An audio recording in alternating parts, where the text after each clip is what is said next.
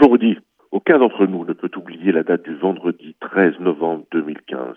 Chacun de nous a, présent à l'esprit, le lieu exact où il se trouvait ce soir cauchemardesque lorsque les terroristes islamiques ont frappé Paris. Nous n'oublierons jamais comment en quelques minutes Paris, la France a été attaquée. Malgré l'acte islamiste des années précédentes et ceux qui, plus récents de Charlie et de l'hypercachère, certains s'imaginaient protégés car ils n'étaient ni dessinateurs, ni Charlie, ni policiers, ni militaires, ou encore moins juifs. Ce 13 novembre 2015, tous étaient touchés par ce terrorisme qui avait déjà fait tant de victimes. Ce 13 novembre, une nouvelle guerre éclatait. L'islamisme, frappant simultanément plusieurs lieux de la capitale, signait là son premier acte de guerre.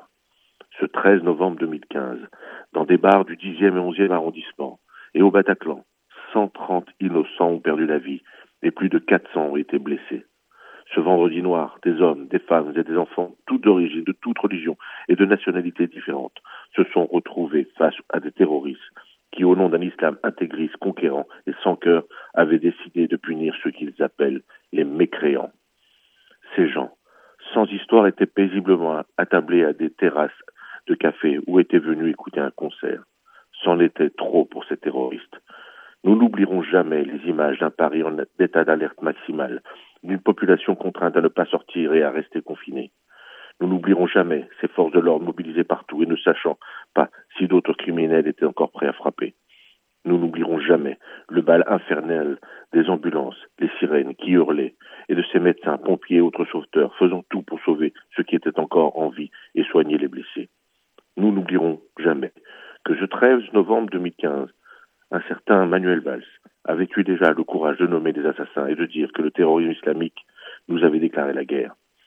L'idéologie islamique tue encore aujourd'hui, et dans certaines de nos villes et dans certaines de nos banlieues, encore trop nombreux sont ceux qui ne seront jamais Charlie, policiers, militaires ou encore moins juifs, comme ils ne seront jamais Samuel Paty, Nice, chrétien en prière, simplement français, Vienne ou simplement humain.